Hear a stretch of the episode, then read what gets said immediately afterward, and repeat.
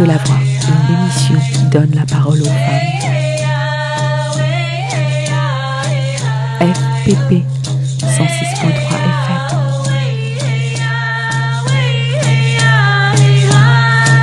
Bienvenue dans Les femmes ont de la voix, une émission mensuelle qui, comme vous l'avez compris, donne la parole aux femmes.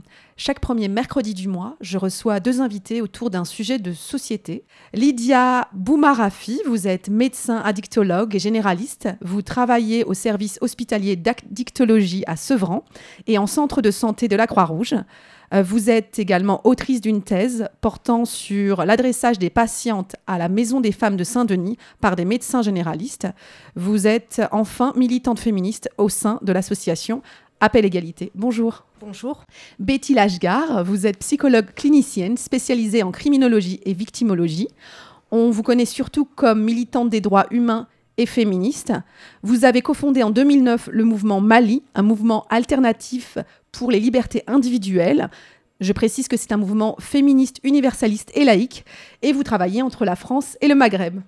Je vous ai invité toutes les deux euh, parce que le 7 mars, euh, vous organisez euh, à la Maison des associations du 3e arrondissement un colloque autour de l'accompagnement des femmes victimes de violences. L'association qui organise ça s'appelle Appel Égalité. C'est une association féministe franco-algérienne. Et le colloque se passera de 14h à 18h. Euh, Est-ce que vous pourriez d'abord me dire pourquoi vous avez choisi cette thématique? Bien sûr.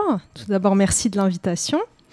Euh, pourquoi on a choisi cette thématique Euh, C'est qu'on est confronté dans tout type d'associations, euh, que ce soit des associations spécialisées dans la prise en charge des femmes victimes de violences ou pas, à des femmes victimes de violences.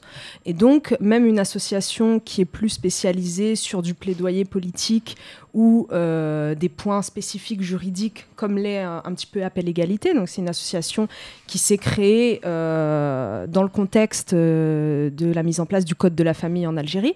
Donc, euh, un corpus législatif euh, qui présente euh, des aspects inégalitaires au niveau du divorce, du statut de la femme vis-à-vis des hommes de sa famille et de la succession. Donc, c'est finalement très juridique comme, comme question, mais pourtant, on peut avoir parmi les femmes qu'on rencontre des femmes qui vont nous parler de violences qu'elles ont subies de la part d'hommes de leur famille ou pas. Donc, euh, je pense que euh, toute personne qui travaille dans l'associatif, et même les personnes euh, lambda qui, par exemple, peuvent avoir des révélations de la part de leurs amis ou de connaissances féminines, doivent être un peu capables de connaître c'est quoi les violences et comment accompagner ces femmes, quels conseils donner. Donc, c'était un peu l'idée de ce colloque. Comment avez-vous choisi vos intervenantes? Alors, euh, le but du colloque, c'est de montrer l'importance euh, d'une prise en charge globale, donc c'est-à-dire pluriprofessionnelle, avec des intervenants de différents champs. Donc c'est pour ça que euh, on a fait appel à des personnes du secteur médical, psychologique, juridique et médiateur familial. Ça permet de montrer l'ensemble des personnes qui peuvent être confrontées dans leur vie professionnelle à des révélations de violence et à la prise en charge. Betty Lashgar, euh, de quoi allez-vous parler euh, le 7 mars? Euh, merci pour l'invitation. Le 7 mars, bah, comme j'ai la chance de connaître le terrain français et marocain, je vais évoquer la question des violences faites aux femmes dans un contexte marocain, mais également euh, dans le contexte français, dans le sens où il s'agit d'accompagner euh, souvent les femmes euh, originaires d'Afrique du Nord. Et, donc, voilà, essayer d'expliquer un petit peu les lois qui existent au Maroc, mais également les pratiques, parce que parfois il y a des pratiques qui sont donc liberticides et euh, misogynes, euh, bien que ce ne soit pas écrit dans les textes. Et souvent, euh, en France, on voit qu'il y a des femmes, effectivement, qui soit ne connaissent pas du tout les lois en France, soit les connaissent, mais mettent en avant plutôt on va dire, les traditions ou la culture et accepte certaines euh, choses, certaines violences. Par exemple, malheureusement, le viol conjugal, on rencontre souvent des femmes qui, en France, pensent encore que c'est un devoir parce que dans la loi marocaine, par exemple, euh, le viol conjugal n'existe pas et est considéré comme un devoir des épouses. Donc voilà, donc je vais un petit peu parler euh, de tout ça et évoquer également des violences qu'on ne qu'on ne catégorise pas toujours comme telles. Quand on parle de violence, on entend souvent donc violence verbale, violence physique, violence sexuelle. Or, il y a d'autres formes de violence. Et par exemple, euh, quand on parle de test de virginité, que nous considérons comme une violence euh, physique, sexuelle, une torture, un viol. Donc, nous allons évoquer des questions comme ça sur des, euh, sur des violences qui sont méconnues ou banalisées. Oui, j'allais en, en, venir à ça. quand on parle de violence, en fait, on parle de quoi concrètement? Alors, on parle de plusieurs types de violences. Donc il faut savoir que les violences faites aux femmes, ça a été défini euh, par des instances internationales, euh, par des traités qui ont été ratifiés par plusieurs pays, dont euh, voilà l'Assemblée générale de l'ONU en 93, le Conseil de l'Europe avec la Convention dite d'Istanbul. Et donc c'est des violences, les violences faites aux femmes, c'est des violences qui sont faites aux femmes du fait de leur appartenance au sexe féminin. et qui peuvent entraîner des conséquences sur leur santé physique, sur leur santé psychique, sexuelle et sur l'aspect économique, euh, ou la menace de tels actes sont également considérés comme des violences. Et donc, euh, vous avez voilà, euh, les violences dans le couple, les violences conjugales, mais qui renferment également plusieurs autres formes de violence, psychologiques, euh, économiques, administratives. Et ça, dans le cas des femmes d'Afrique du Nord, c'est très important, les violences administratives, quand on n'a pas les papiers français et que monsieur, par exemple, confisque euh, les papiers et vous empêche de faire vos démarches pour avoir un titre de séjour, ben vous êtes dans une situation euh, bloquée et sous la dépendance de votre conjoint. Mais il y a aussi voilà, les violences verbales, physiques en tant que telles, sexuelles, dont, comme Betty en a parlé, le viol conjugal. ensuite, on a les violences sexuelles par d'autres personnes que euh, les partenaires. Donc ça peut être aussi le harcèlement sexuel euh, sur le lieu de travail, euh, les atteintes sexuelles autres que le viol, et également les mutilations sexuelles féminines, avec des modifications corporelles au niveau des organes génitaux qui n'ont pas pour but une finalité médicale. Euh, et ça, euh, notamment pendant le colloque, euh, je vais essayer un peu de déconstruire certains préjugés sur certaines formes de violence, sur les classes sociales qui pourraient être ou pas touchées, les pays qui pourraient être ou pas touchés, les origines des femmes, parce qu'il y a beaucoup de préjugés qui empêchent justement même les professionnels de bien accompagner ces femmes, parce que par exemple, ils ne détectent pas les violences, parce qu'ils s'imaginent pas que tel profil de femme pourrait être victime. Justement, quels sont les profils des femmes victimes alors, bah, il, bah, il n'existe pas de profil. euh, malheureusement, nous vivons dans des sociétés, euh, que ce soit en France, au Maroc, ailleurs, euh, patriarcales, avec des systèmes euh, masculinistes, où effectivement les droits des femmes ne sont pas respectés. Donc toutes les femmes, malheureusement, sont victimes souvent de violences, en tout cas euh, leurs droits sont souvent euh, bafoués et puis euh, elles peuvent être victimes de violences. Et donc il n'y a pas de catégorisation. Justement, on se bat souvent parce qu'on entend ce genre de discours venant de certaines personnes et parfois même de certaines associations qui prennent en charge des femmes, par exemple, justement. Justement, comme on vient de le dire, comme s'il y avait une espèce de profil de, de, femmes victimes.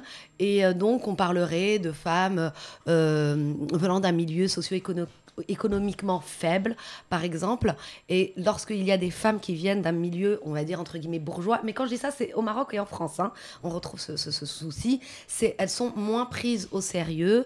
On pense qu'effectivement, elles ont plus peut-être de facilité. Ça peut être vrai, effectivement, que si une femme vient d'un certain milieu et d'une certaine catégorie socio-professionnelle, effectivement, elle a peut-être plus de facilité à aller vers des institutions, aller vers des associations. Mais là, on parle de victimes, et lorsqu'on est victime, on ne peut pas pas hiérarchiser et il est scandaleux de hiérarchiser les femmes victimes parce que, enfin, selon euh, des critères complètement euh, subjectifs qui seraient euh, la bourgeoisie, comme on, dit, ou alors le quartier dans, lequel telle femme vit, etc. Donc voilà, donc en fait, malheureusement, bah voilà, les, les, les, femmes peuvent être victimes de violences, quel que soit leur milieu, leur milieu social, j'ai envie de dire. Est-ce que vous avez l'impression, alors qu'en France ou au Maroc, que les femmes sont suffisamment informées de leurs droits Absolument pas. que ce soit en France ou en Afrique du Nord, c'est la même euh, difficulté, c'est-à-dire que les femmes ne sont pas informées de leurs droits. Euh, parfois même, euh, elles ne savent pas, elles ne se rendent pas compte que ce qu'elles subissent est une violence. Donc déjà, la première étape, c'est même de faire comprendre à la femme que ce qu'elle subit est une violence, que la personne qui lui fait subir ça, l'homme qui lui fait subir ça, n'a pas le droit de le faire. Et donc, euh, c'est pour cela que le rôle des professionnels, c'est d'informer les femmes sur leurs droits, mais il faut encore que tous les professionnels connaissent bien euh, la législation et les différentes ressources. Et ce n'est pas le cas aujourd'hui? Pas forcément, non. Au Maroc, c'est un peu plus compliqué parce que euh, en France, les droits des femmes sont, existent quand même. Euh, alors qu'au Maroc, euh, les femmes n'ont pas de droit, c'est une réalité. Donc c'est complètement différent, puisque le Maroc est un, pays où l'islam est religion d'État. Euh, et donc les lois sont issues du Coran, de, la charia, et elles sont donc voilà misogynes. C'est une réalité parce que de toute façon, toutes les religions sont misogynes, tous les textes. Donc du coup, on est en 2020 et au Maroc, il existe encore des lois archaïques euh, liberticide euh, et, sexiste. Donc c'est beaucoup plus complexe. Pour le ça se base sur le code de la famille? Alors, ça peut être donc le code de la famille, comme ça peut être le code, le code pénal. Et je parlais tout à l'heure de violence, justement, qu'on banalise. Euh, l'avortement est interdit au Maroc. Et nous, justement, au sein de notre mouvement, on lutte pour les droits sexuels et reproductifs, notamment ceux des femmes, et donc en particulier le droit à l'avortement. Et parce que nous considérons que l'avortement clandestin est une violence faite aux femmes. Donc, euh, Quels sont les chiffres aujourd'hui euh, concernant euh, l'avortement clandestin? Eh ben, les chiffres sont alarmants, puisqu'au Maroc, il y a entre 800 et 1000 avortements clandestins par jour. Donc c'est énorme. pour l'instant, il y a un projet de loi qui est dans les placards ou dans les tiroirs.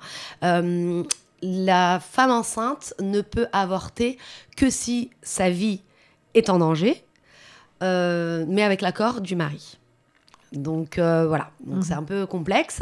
Et donc qu'est-ce qui se passe en cas d'avortement si euh, Eh ben donc du coup c'est la prison pour la personne, la femme qui avorte, la personne qui l'accompagne, euh, le médecin ou la médecin, la personne qui travaille avec la personne qui a pratiqué l'avortement et l'anesthésiste. Enfin voilà, donc tout le monde peut être poursuivi et condamné jusqu'à 5 ans de prison pour les personnes qui accompagnent et qui aident, voire 10 ans s'il y a une preuve que ça ce n'était pas la première fois. Mais nous, on prend ce risque, par exemple, au sein de notre mouvement, puisque nous accompagnons les femmes euh, désireuses d'avorter avec euh, l'avortement médicamenteux, qui est donc une méthode sûre. Euh, et donc voilà, on prend quand même ce risque et on en parle, comme j'en parle là, actuellement. Et... Vous n'êtes pas censuré bah, censuré, enfin, je veux dire, L'avantage qu'a notre mouvement, en tout cas au Maroc, c'est qu'il est vraiment très connu et qu'il est très médiatisé à l'international. Et c'est vrai que nous profitons, euh, il faut le dire honnêtement, de ce pouvoir médiatique pour pouvoir euh, faire notre travail malgré les risques euh, et malgré les risques, comme je disais, d'arrestation, voire d'emprisonnement. Donc voilà, donc en tout cas, c'était pour parler de différentes formes de violence, et donc j'ai pensé à cette, violence extrême qui est, l'avortement à risque et toutes les conséquences qu'on connaît. il ne faut pas oublier que dans le monde, toutes les 9 minutes, une femme décède des suites d'un avortement à risque. Merci. Et je voulais rajouter par rapport à ce que disait Betty par rapport aux lois.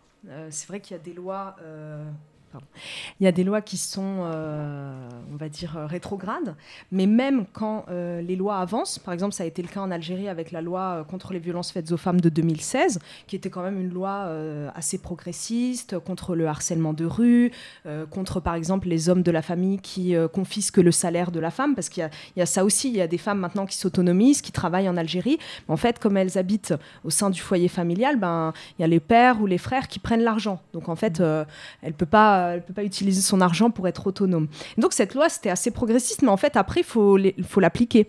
Donc en fait, le harcèlement de rue, euh, euh, il est complètement euh, banalisé en Algérie. Donc les femmes, elles se promènent dans la rue, elles se font harceler par tous les garçons qui, qui restent dans la rue, et il n'y a aucun policier qui réagit. Donc des fois, la loi peut avancer, mais finalement, dans la société, euh, ce n'est pas traduit par euh, des changements de comportement. C'est pour ça qu'il y a la loi, et puis il y a aussi le changement, on va dire, euh, éducationnel, le changement au niveau de la mentalité, et ça, ça prend beaucoup plus de temps.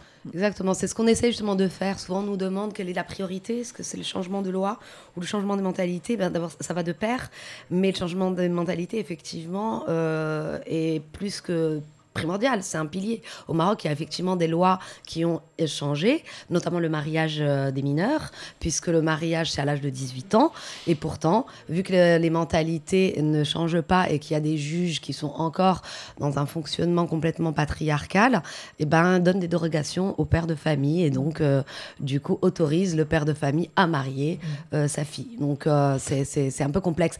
Mais je rejoins ce qu'elle disait parce qu'au Maroc, la loi aussi a changé. Il y a une, une nouvelle loi par rapport aux femmes victimes de violences. C'était le 14 février 2018. Et petit hasard de calendrier, ce jour-là, on ne savait pas que la loi allait passer. Et nous, on avait fait une campagne ce jour-là euh, sur les réseaux sociaux contre le viol conjugal. Euh, petit clin d'œil, Saint-Valentin, viol conjugal. Et en fait, la loi passe ce jour-là, on ne le savait pas, le jour où on lance notre campagne, 14 février. Et effectivement, pareil, il y a le harcèlement sexuel, etc., sexiste dans la rue. Mais bon, c'est très complexe euh, de pouvoir euh, porter plainte euh, et tout ce qui s'ensuit. Et donc voilà, donc ça faisait très joli euh, sur le papier cette, cette loi, mais le viol conjugal n'a pas été reconnu comme tel. Pourtant à l'époque, la personne qui a mis en place ce projet de loi, c'était l'ancienne ministre des droits des femmes et qui considérait donc finalement que le viol conjugal restait un devoir. Donc en fait, l'État marocain distribue des permis de violer, quoi, très mmh. clairement on n'est pas en reste en France. Euh, quand on est victime de violence également, euh, il y a de nombreux cas euh, qui parlent d'une difficulté de déposer une plainte, que des femmes vont au commissariat après des agressions physiques et que les policiers en face, qui ne sont pas du tout formés, refusent catégoriquement de prendre leur plainte et demandent à les renvoyer chez elles. Donc c'est vrai que c'est pareil, j'imagine, dans beaucoup de pays, on vit dans un monde patriarcal et, entre euh, les théories et les actes, il y a souvent un grand fossé. Euh, je pense qu'il est temps d'écouter la première musique. Donc, euh, je vais te demander, Betty, de présenter la chanson que tu as choisie. J'ai choisi Anne Sylvestre. J'ai eu du mal à choisir cette chanson parce qu'en fait, Anne Sylvestre a beaucoup de chansons très engagées, féministes et qui évoquent la question des violences contre les femmes. Euh, mais bon, il fallait bien faire un choix. Et puis, ben, je vous laisse la découvrir parce que les paroles euh, parlent euh, d'elles-mêmes. Et puis, parce que Anne Sylvestre, effectivement, a, a toujours eu un discours très avant-gardiste, anticonformiste, surtout lorsqu'il s'agit, des, des, des, droits des femmes. Et, Comment s'appelle le morceau? Maison douce. Maison douce. Très bien. Ben, on va écouter Maison douce.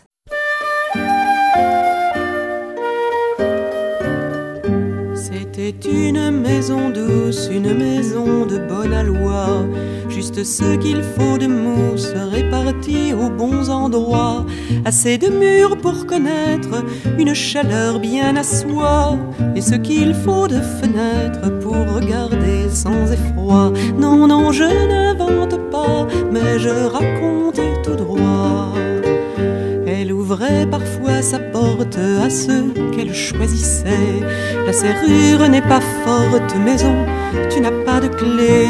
Mais avec sa confiance, jamais elle ne pensa qu'on pût user de violence pour pénétrer sous son toit. Non, non, je n'invente pas, mais je raconte. Qu'un jour de malchance, une bande s'approcha. On sonne à la porte, on lance des coups de pied, ça et là. À plusieurs, on s'encourage, on prétend qu'elle ouvrira. Et commence le saccage, la porte, on l'enfoncera. Non, non, je n'invente pas, mais je raconte tout. Sauvagement ils pénètrent, dévastant tout devant eux. Ils obligent les fenêtres à s'ouvrir devant le feu. Avec leurs couteaux, ils gravent des insultes sur les murs et s'en vont faisant les braves quand tout n'est plus que blessure. Non, non, je n'invente pas, mais je raconte tout droit. La maison depuis ce crime n'a plus d'âme ni de nom, mais elle n'est pas victime, c'est de sa faute, dit-on. Il paraît qu'elle a fait preuve d'un peu de coquetterie, avec sa toiture neuve et son jardin bien fleuri. Non, non, je n'invente pas, mais je raconte tout droit.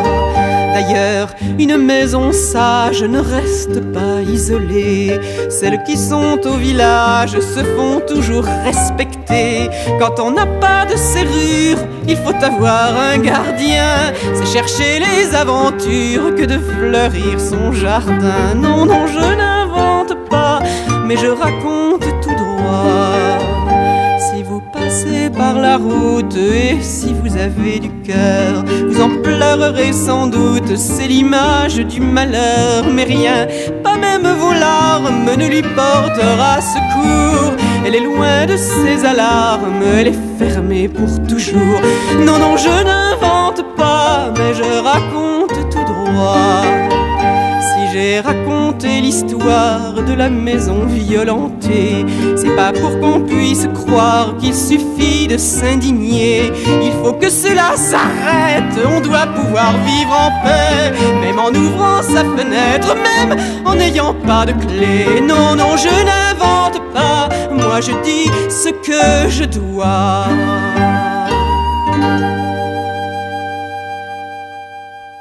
Nous sommes dans Les Femmes ont de la voix une émission mensuelle qui, comme vous l'avez compris, donne la parole aux femmes, en compagnie de Lydia Boumarafi et de Betty Lashgar. Aujourd'hui, nous parlons de l'accompagnement des femmes victimes de violences.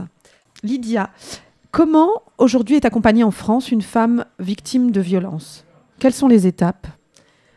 Alors, il n'y a pas euh, un parcours euh, fléché, donc euh, ça dépend en fait à qui elle va s'adresser en premier. Euh, mais il y a plusieurs euh, interlocuteurs possibles. Effectivement, elle peut euh, parfois se rendre directement au commissariat.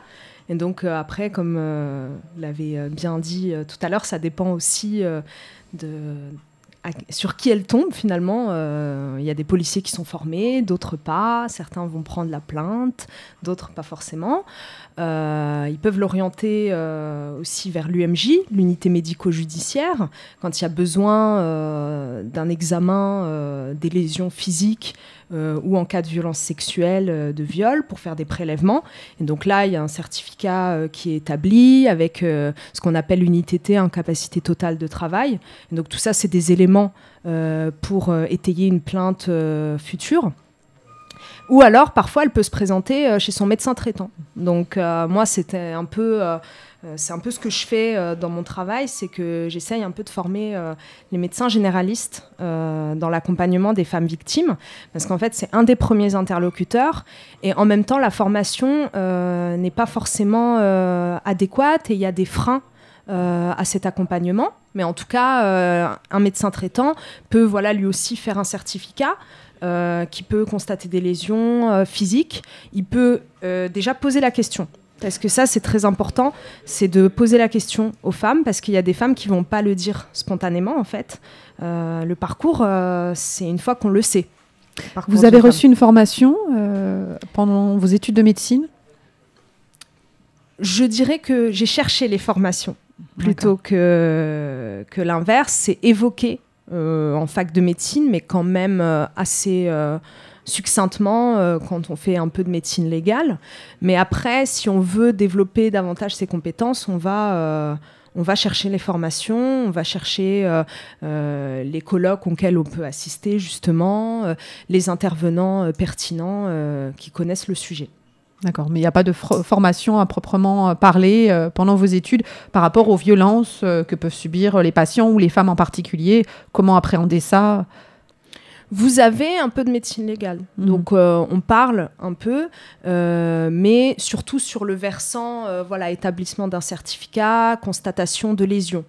mais pas forcément sur comment accueillir une révélation Mhm. et même comment amener la révélation. Parce Mhm. que des fois, les femmes viennent plusieurs fois en consultation et il se passe quelque chose, mais elles vous le disent pas. Et donc, euh, bah, c'est à vous d'aller poser la question. Et ça, c'est euh, un peu un cheval de bataille, c'est de faire du dépistage systématique. Mais euh, dans ce cas-là, vous, euh, vous vous substituez pas au travail du psychologue ou du psychiatre? Alors non, parce que les femmes ne vont pas forcément voir un psychologue ou un psychiatre pour des faits de violence. En réalité, le psychiatre, c'est un médecin euh, quand même de second recours.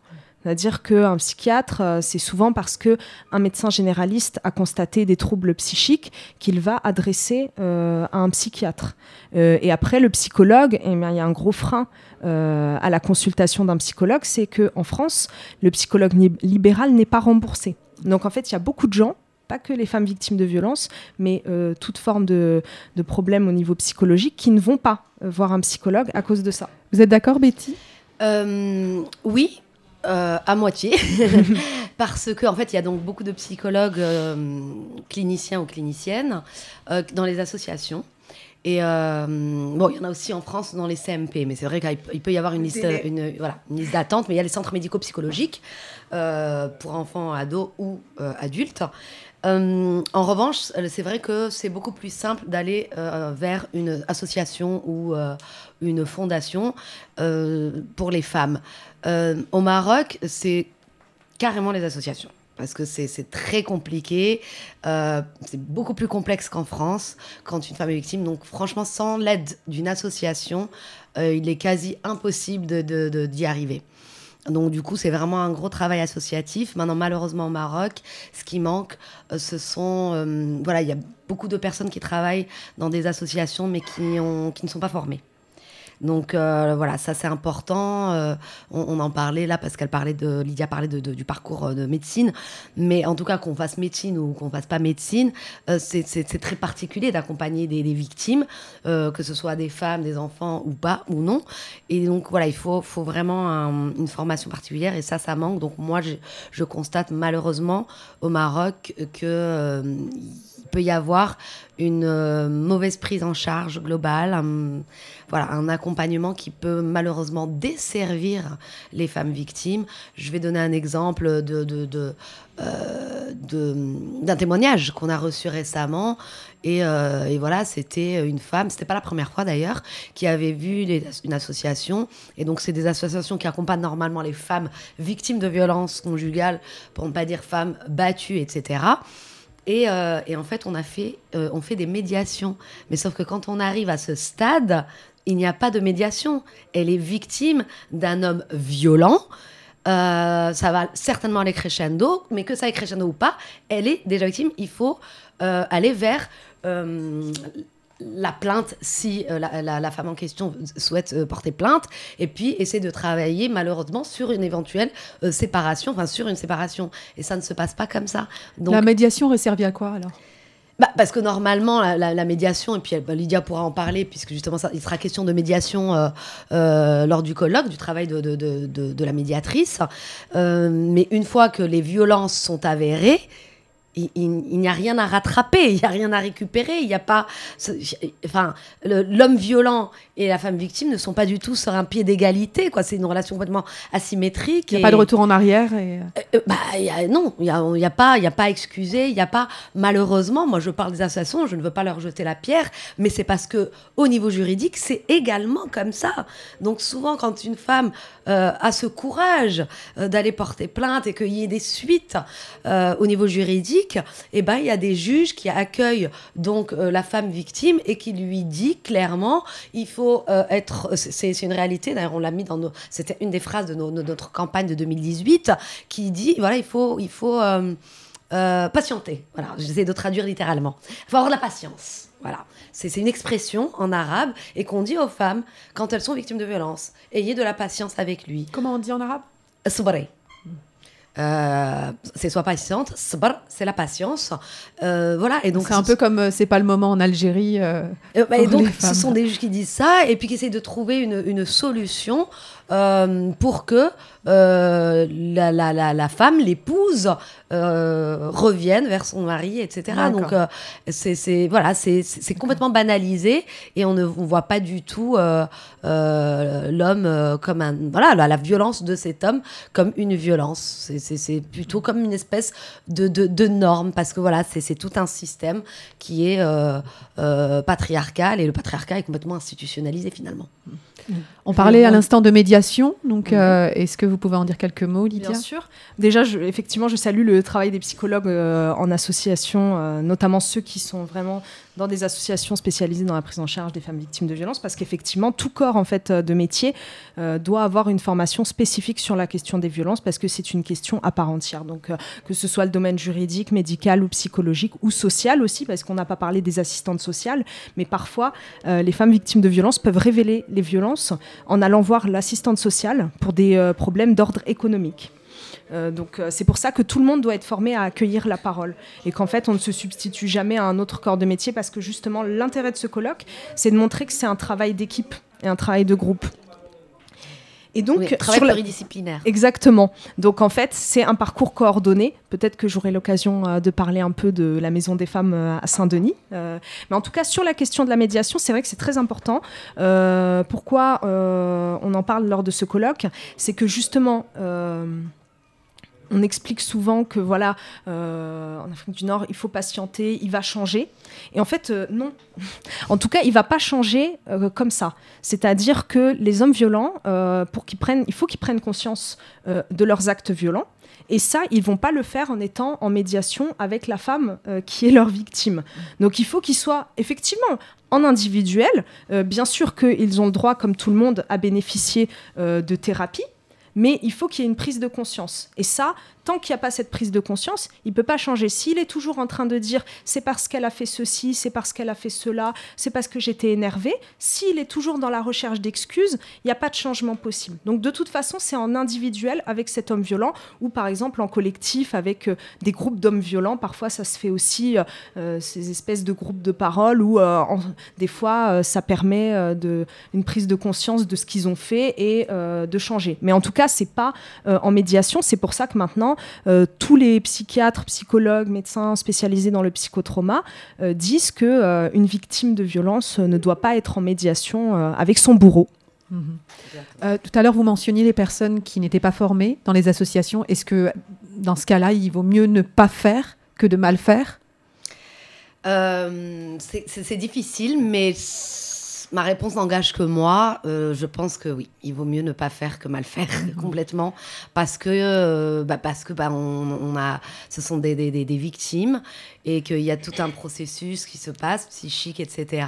Et quand on n'a pas les outils, quand on ne maîtrise pas euh, la victimologie, quand on ne maîtrise pas beaucoup de choses, effectivement, on peut on, on- on peut aggraver les choses. Par exemple, en, ce qui concerne le, le, le- le viol, si la- les personnes ne sont pas au fait avec ce qu'est la culture du viol, on le voit, euh, bah, on le voit quand euh, les personnes elles vont porter plainte hein, aussi. Donc, mais ça peut arriver dans, dans- des associations. Malheureusement, comme je disais, au Maroc, voilà, les associations font ce qu'elles peuvent. Il n'y a, y a pas beaucoup de moyens, il n'y a pas beaucoup de gens formés, et, euh, et donc on peut effectivement culpabiliser la femme victime, victime de viol, sachant qu'en plus au Maroc c'est encore plus complexe que les relations sexuelles hors mariage euh, sont euh, punissables donc de prison et donc souvent on considère que la femme en question a eu des rapports sexuels en mariage. Or oui peut-être qu'elles a eu un mariage mais c'était un viol. Donc voilà donc c'est très très complexe et il y a beaucoup de choses aussi qui se passent, des mécanismes de défense etc. Euh, si on ne maîtrise pas ces questions là, voilà ça peut être vraiment plutôt grave pour pour les femmes en demande d'aide. Merci. Lydia, oui? Je voulais juste euh, rajouter toujours qu'en tant que professionnel, l'important c'est de connaître ses limites et de déléguer. C'est-à-dire, voilà, on disait est-ce que c'est mieux de mal faire euh, ou de, de, ne rien faire Et ben, il vaut mieux se dire euh, je ne sais pas et dire à la femme Euh, je suis désolée, euh, je ne suis pas du tout formée, je ne connais pas, je comprends là ce qui, ce qui vous arrive, mais je vais chercher ou je vais m'informer sur des professionnels qui sont plus compétents que moi pour vous aider. Et ça, c'est très important, c'est l'humilité d'un professionnel de se dire, voilà, ce problème-là, je, je, ne l'ai pas rencontré ou je n'ai pas été formée, donc je vais faire aussi des recherches pour mieux m'informer. Malheureusement, moi, je parlais d'associations qui sont spécialisées, ce sont des associations mm. d'aide aux femmes victimes de violences. Donc euh, voilà. Et donc du coup, euh, voilà, ça c'est un, un, grand grand problème, vraiment, mm. vraiment. Merci. Euh, vous faites la place à la médiation familiale pendant le colloque. pourquoi et... Alors justement, c'est pour euh, un peu expliciter euh, le rôle du médiateur, euh, les avancées qu'il y a eu, parce que maintenant, justement, ce qu'on disait par rapport au fait que ce n'est pas bien pour une femme victime d'être en médiation avec son agresseur, maintenant la loi française a évolué sur le sujet et donc elle, elle interdit dans des situations de violence avérées de demander des médiations. Mais le problème, c'est que ça se fait encore et donc c'est un peu pour essayer justement de faire le distinguo dans quelle situation euh, il, est, possible de faire de la médiation et dans quelle situation il ne faut pas. C'est la différence entre le conflit et la violence conjugale. Parce que très souvent, euh, on mélange les deux, alors que le conflit, c'est une relation quand même symétrique, ou en tout cas interactive, où les deux parties sont en désaccord, euh, il y a des disputes, il y a des incompréhensions, mais ce n'est pas comme la violence, où il y en a toujours un qui a un contrôle et un pouvoir sur l'autre, où il a une volonté de dominer l'autre et donc de ne absolument pas lui laisser un espace d'existence et donc d'être traité comme l'objet de l'agresseur. Très bien. On va passer à la deuxième écoute musicale. Alors Lydia, est-ce que vous pourriez nous présenter un peu le morceau que vous avez choisi? Alors moi, euh, j'ai choisi une, euh, une chanson euh, de 2015. C'était une campagne de l'ONG One, donc une chanson qui s'appelle Strong Girls. Euh, c'est un peu empowerment. C'est pas forcément justement sur des rapports euh, de domination, mais c'est un peu plus euh, positif dans le sens de valoriser la place des femmes dans l'éducation, dans le leadership entrepreneurial et de montrer que oui, les femmes aussi comptent dans la société. Donc c'est une chanson où il y a neuf chanteuses africaines, dont une assez connue, Yemi Alade qui est nigériane. Et donc, ça valorise aussi le continent et euh, il y a des langues africaines dedans. Donc, euh, c'est pour ça que je l'ai choisi. Très bien, mais on écoute ça tout de suite. Ça s'appelle comment? Strong Girls.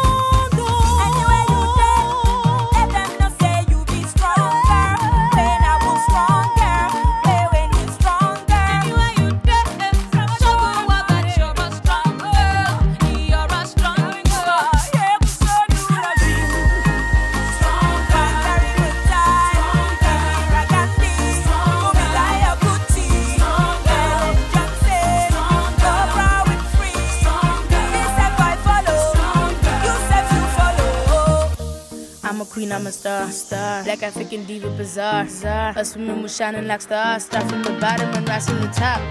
You're wonderful, loving, and strong. Nothing is stronger than a woman's worth. worth. I'm the piece of the puzzle that's missing, baby. I compete in the earth. Ah, call me Sheba. But just come and marry my Keba. See, we run the world. Show some love to a strong girl. Watu wote iwe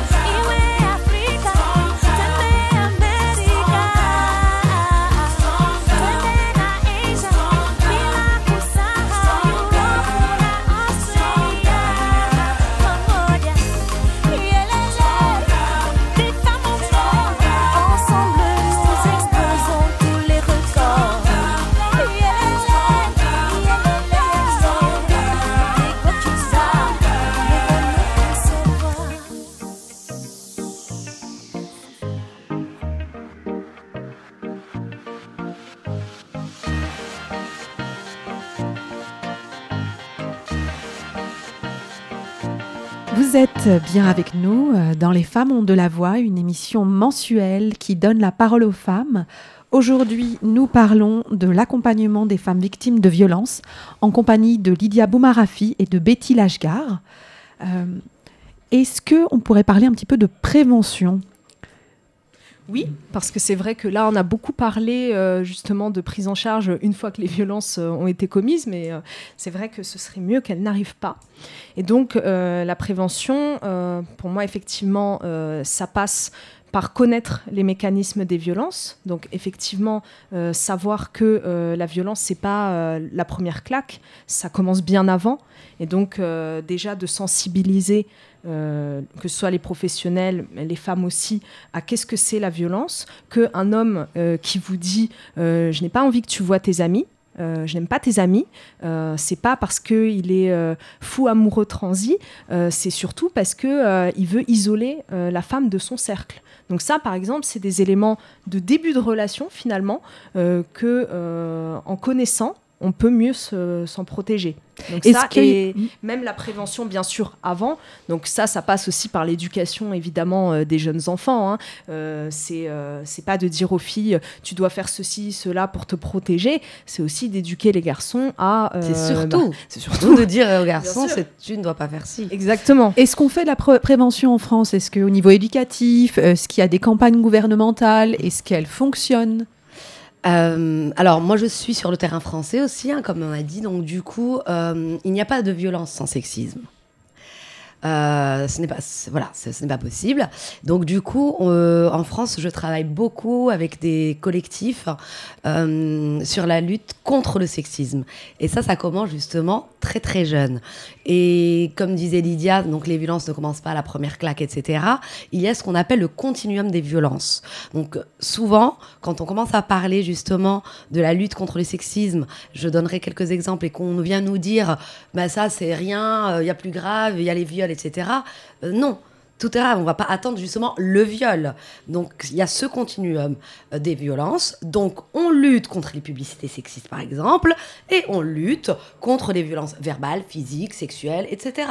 Donc c'est un ensemble. Du coup, euh, il y a beaucoup de campagnes qui se font, il y a beaucoup d'associations et de collectifs qui font, qui font ça. Et euh, ça commence donc, comme je le disais, c'est la lutte contre les stéréotypes sexistes, parce qu'il y a beaucoup de violence dans dans tout ce qui est cliché sexiste, dans les publicités sexistes, euh, les blagues sexistes. Donc voilà, les enfants entendent ça, voient tout ça, donc euh, c'est important. Donc voilà, par exemple, euh, avec le collectif Brigade Antisexiste, nous nous attaquons aux publicités euh, sexistes qui sont parfois justement d'une d'une d'une violence, d'une rare violence quoi. Donc on fait des actions de rue qu'on diffuse après, etc. Et il y a aussi donc des actions dans les magasins de jouets, reprendre des livres aussi. On fait beaucoup ça. On prend des livres pour enfants où en fait on se rend pas compte qu'il y a beaucoup de violences en fait sexistes et donc on retouche les livres, on réécrit en fait l'histoire. Et euh, donc voilà. Donc euh, c'est très Mais est-ce que la prévention au niveau euh, étatique, euh, est-ce qu'il y, a- Alors. il y a des dispositions qui ont été prises de la part du, différents, du différent gouvernement en place ou... il y a quelques campagnes qui sont mises en place, mais euh, je voulais aussi rajouter justement sur cette question des stéréotypes que en fait ces stéréotypes forment les futurs agresseurs et victimes de demain. C'est-à-dire que quand on éduque un garçon euh, sur des valeurs virilistes, avec euh, un homme c'est fort, un homme ça doit prendre des risques, ça ne doit pas être empathique et chercher à savoir qu'est-ce que les conséquences quelles sont les conséquences de ces actes vis-à-vis des émotions d'autrui, ben vous formez des agresseurs. Et quand vous euh, apprenez à une petite fille que voilà, il faut bien faire attention à sa jupe en tulle parce qu'elle va, Et elle va s'abîmer, princesse euh, qui attend son prince charmant. voilà, qui reste à la maison, qui, qui attend justement le garçon actif, eh bien, euh, forcément, vous formez une victime aussi. Donc déjà ça. Après, sur euh, euh, le, le gouvernement euh, met en place des campagnes, effectivement. Mais après, je vais prendre l'exemple euh, des séances d'éducation sexuelle à l'école, où normalement, ça devrait être, par exemple, l'occasion de parler du consentement, du désir, parce que c'est pas que le consentement. Finalement, il faut que les deux désir. partenaires soient être, doivent être euh, enthousiastes à l'idée euh, de cette rencontre. Et euh, normalement, il y en a trois minimum sur le cursus scolaire d'un jeune en France. Et ben, elles ne sont pas faites. Euh, c'est prouvé que les, les enfants euh, jusqu'au lycée n'ont pas ces trois séances. Mais c'est obligatoire. C'est censé être obligatoire. D'accord. Et ça se fait dans le cadre euh, des sciences naturelles, euh, Alors c'est ça en plus, c'est que c'est souvent intégré au cours oui. de sciences et vie de la Terre. sur la reproduction. Voilà, Oui, j'ai le souvenir, cours, en quatrième, c'est ça, euh, ouais. voilà. Et donc déjà, l'intégration dans les, euh, dans les SVT, ça pose question. Euh, bon, euh, voilà. Et en plus, c'est pas fait. Donc c'est euh, des pertes de chance justement de discuter de ces questions-là avec des jeunes enfants puis des adolescents. Oui, parce que l'éducation sexuelle, on la voit justement juste, euh, euh, voilà, comment on met un préservatif, euh, etc. Alors que non, l'éducation sexuelle, c'est vraiment, c'est un ensemble. C'est aussi donc apprendre ce qu'est l'égalité entre les femmes et les hommes. C'est les luttes contre les violences, c'est la culture du viol, etc. C'est tout ça. Et, c'est vrai que dans le programme français, c'est mis de côté, quoi. C'est complètement occulté en fait. Est-ce que des associations font des interventions en milieu scolaire, notamment pour euh, sensibiliser? Alors oui, il y a des associations, il y a même des personnes indépendantes qui sont donc formatrices euh, en freelance, etc. Et ça se fait donc, euh, oui, dans les écoles, ça se fait dans les collèges, lycées, ça se fait même dans d'autres établissements de- de- de- d'études supérieures, beaucoup. Euh, donc voilà, donc euh, c'est ça, on peut former aussi bien euh, les, le personnel et puis sensibiliser et le personnel et les élèves ou les étudiants. Mais c'est vrai qu'il serait temps que le gouvernement, je pense, puisse faire beaucoup plus. C'est quand même son rôle aussi. Et je voulais rajouter aussi, parce que des fois, il y a des choses qui se mettent en place. Et on a parlé tout à l'heure au Maroc du poids religieux. Moi, je dirais d'interprétation religieuse, parce qu'il y a quand même des interprétations qui peuvent permettre euh, plus de liberté. Mais euh, on l'a vu en France quand euh, il a été question un peu de parler du genre à l'école. Il y a eu beaucoup de résistance. Euh, et là, c'était pas la loi ou le gouvernement. Finalement, c'est que vous avez euh, quand même des, franges euh, de la population conservatrices et qui ne veulent pas d'évolution sur ces questions, qui sont dans des visions de complémentarité des sexes, de rôle de l'homme et de rôle de la femme. Et donc, là aussi, ça entraîne des freins au changement chez les enfants. Lydia, vous avez euh, travaillé à la Maison des femmes de Saint-Denis et vous avez d'ailleurs écrit une thèse à ce sujet. Est-ce que vous pourriez nous parler? Oui, bien sûr. Alors, je n'y ai pas travaillé, euh, mais euh, je travaillais à l'hôpital dont elle dépend, donc je la connaissais. Et oui, j'ai fait ma thèse sur cette structure, puisque justement, pour moi, c'est un peu une illustration euh, de ce qu'on peut faire quand on est des professionnels euh, de plein de champs de compétences et euh, comment on peut améliorer euh, cette prise en charge, puisque c'est une, une structure qui compte environ 50 professionnels, euh, donc des médecins, des sexologues, des médecins légistes, des psychiatres, des psychologues formés euh, au psychotrauma, des conseillères conjugales, des juristes aussi, des policiers qui viennent directement prendre les plaintes. Donc ça, c'est aussi euh, un confort dans le sens où les femmes ne sont pas obligées de subir un, un peu l'ambiance anxiogène euh, du poste de police. Et euh, donc, c'est un parcours coordonné. Les femmes peuvent venir d'elles-mêmes. euh, sans être adressées par qui que ce soit. Ce lieu dépend de qui Il est financé comment Alors, il a été financé euh, euh, par des fonds privés, des fonds gouvernementaux aussi. C'est quel statut? Alors euh, là, la structure, elle, euh, elle dépend de l'hôpital de La Fontaine de Saint-Denis. D'accord. Donc c'est une annexe du service de gynécologie obstétrique. Euh, et donc, euh, vous avez trois unités. Vous avez une unité de planification familiale, donc tout ce qui est voilà euh, suivi de grossesse, contraception, aussi IVG, IVG médicamenteuse ou chirurgicale.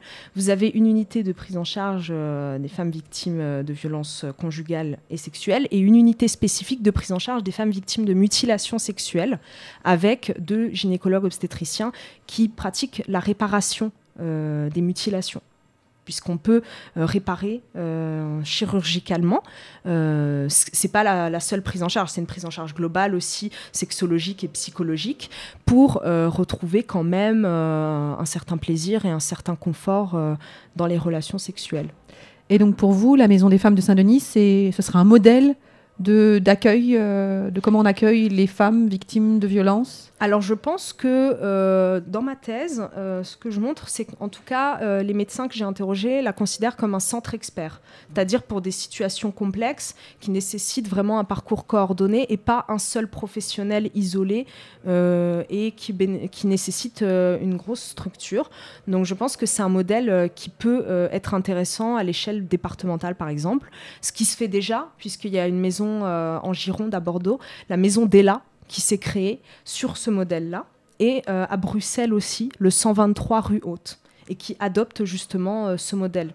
Donc il n'y a que deux structures similaires en France et, une en Belgique pour l'instant. Oui. D'accord. Et elle existe depuis quand? 2016. Et c'est ouvert à tout le monde? Toutes les femmes. euh, Enfin, toutes les femmes. voilà. Voilà, Toutes très bien, femmes. super. Et euh, vous, Betty Lashgar, euh, quand vous vous êtes présentée, euh, vous m'avez dit que vous étiez une féministe universaliste et laïque. Pourquoi cette précision? Parce qu'il y a plusieurs courants de féminisme. Il y a une opposition entre le féminisme universaliste laïque et le féminisme intersectionnel. Euh, je tiens à préciser que, que- une chose, qu'une femme soit victime de plusieurs formes de discrimination est indiscutable. Ce n'est pas le, ce n'est pas du tout euh, à débattre, Euh, parce que souvent les intersectionnels nous disent, bah voilà, une femme peut être et femme et noire et en situation de handicap, etc. Donc on l'entend très bien. Ce n'est pas du tout le sujet. C'est que juste à mon sens, euh, comme beaucoup de féministes universalistes laïques, il n'existe qu'un seul euh, féminisme, c'est-à-dire la lutte pour l'égalité des droits entre les femmes et les hommes, et ce, peu importe euh, la région, euh, la- la- le pays dans lequel on se situe, peu importe la religion, peu importe la couleur de peau, etc. Donc, pour moi, Ce que vous dites, c'est que les féministes intersectionnelles Intersectionnelles. euh, ne sont pas pour l'égalité des, des droits hommes-femmes. femmes-hommes. C'est-à-dire que parfois, elles mettent en avant euh, certaines spécificités religieuses, culturelles, etc. Alors que pour les féministes universalistes laïques, il n'y a pas de... Les, les, les, les- droits, d'ailleurs humains, dans leur ensemble, sont universels. Et donc les droits des femmes n'ont pas, ne connaissent pas de religion, de frontières, etc. Je ne vois pas pourquoi il y aurait des femmes euh, en, Suède ou en Allemagne qui auraient plus de droits que des femmes euh, au Maroc, en Algérie, au Sénégal ou que sais-je. Donc, c'est- c'est-à-dire que, c'est pour ça que c'est important le laïque, hein, ça va ensemble. Au Maroc, lorsque nous luttons pour les droits des femmes, ce dont il est question aujourd'hui, et lorsque nous luttons contre les violences faites aux femmes, et pour l'égalité, on n'évoque jamais la religion. Donc ce n'est pas un mouvement athée, souvent nos détracteurs et détractrices au Maroc le pensent, c'est juste que la religion relève de la sphère privée et que quand on lutte et qu'on travaille et qu'on dénonce des choses, on parle uniquement de droit et que la religion n'a pas sa place. Certains, j'imagine, doivent vous dire que c'est un féminisme occidental. Bah évidemment, ça on l'entend souvent, un féminisme blanc, un féminisme bourgeois. Bah pourtant, il y a beaucoup de féministes universalistes laïques. Euh, on travaille d'ailleurs avec dans tous les pays euh, en voie de développement, dans des pays où l'islam est religion d'État, dans des pays africains, de la région MENA. Donc voilà, ce ne sont pas des personnes euh, blanches entre guillemets comme on dit ou occidentales. Il y en a qui n'ont même jamais quitté leur pays, donc qui n'ont pas forcément d'influence. C'est juste parce qu'on parle de droit et que si on reste dans l'intersectionnalité, euh, on peut également excuser certaines choses au nom de spécificités culturelles et religieuses. Mais euh, une féministe universaliste euh, au Maroc et une féministe intersectionnelle en France, est-ce qu'elles ne pourraient pas se rejoindre? C'est-à-dire que une personne peut être féministe universaliste peut-être au Maroc, mais intersectionnelle en France, par rapport aux spécificités de chaque pays. Bah non, puisqu'universaliste, il n'y a pas de spécificité. On ne reconnaît pas les spécificités. On Mm. reconnaît des droits qui sont les mêmes pour toutes les femmes, quelle que soit leur euh, nationalité, leur origine, leur religion, etc. Donc euh, voilà, la question se pose énormément justement par rapport aux religions. C'est-à-dire que les universalistes laïcs ne font jamais référence aux religions. C'est ce qui nous pose effectivement plus problème au Maroc en tant qu'universaliste laïque qu'ici. Puisque l'islam est religion d'État, il est très difficile de dire non, on ne prend pas en compte la religion. Mais on se bat pour, après la France est laïque, les féministes, féministes ici, universités laïques, ont peut-être plus de souplesse puisque c'est un pays euh, laïque. Euh, On fera une prochaine émission sur l'intersectionnalité versus Oui, universalisme. serait intéressant. Euh, très intéressant, et parce que euh, pour moi, je pensais surtout c'était de mettre en valeur les croisements qui pouvaient se faire entre le sexe, entre euh, effectivement ses origines ethniques, et du coup c'était tous les croisements qui pouvaient y avoir qui étaient qui, euh, qui donnaient le sens à l'intersectionnalité, mais que c'était pas forcément en opposition à euh, un féminisme universel. Donc on creusera un petit peu plus. C'est un grand débat. Nous, bah, nous arrivons à la fin de cette émission. Je vous remercie toutes les deux. Donc Lydia Boumarafi, médecin dictologue et généraliste, Betty Lashgar, psychologue clinicienne spécialisée en criminologie et victimologie. Merci euh, d'avoir participé à cette émission.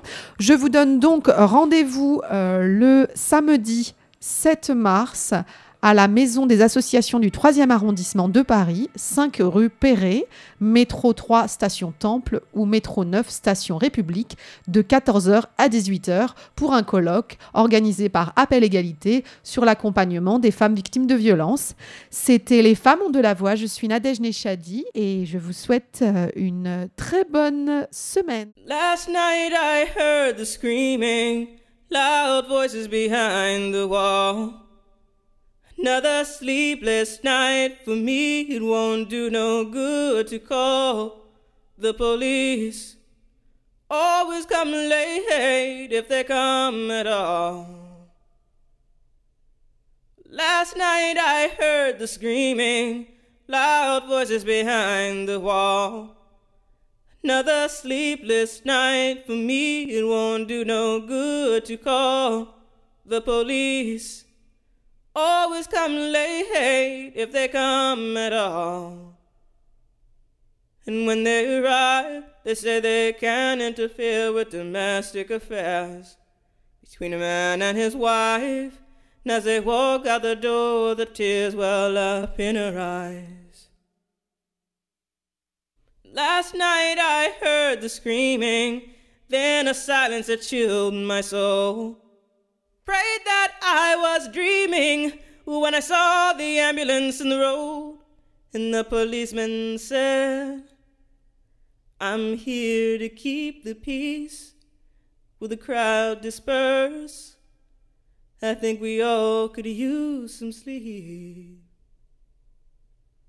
Last night I heard the screaming, loud voices behind the wall. Another sleepless night for me, it won't do no good to call the police. Always come late if they come at all.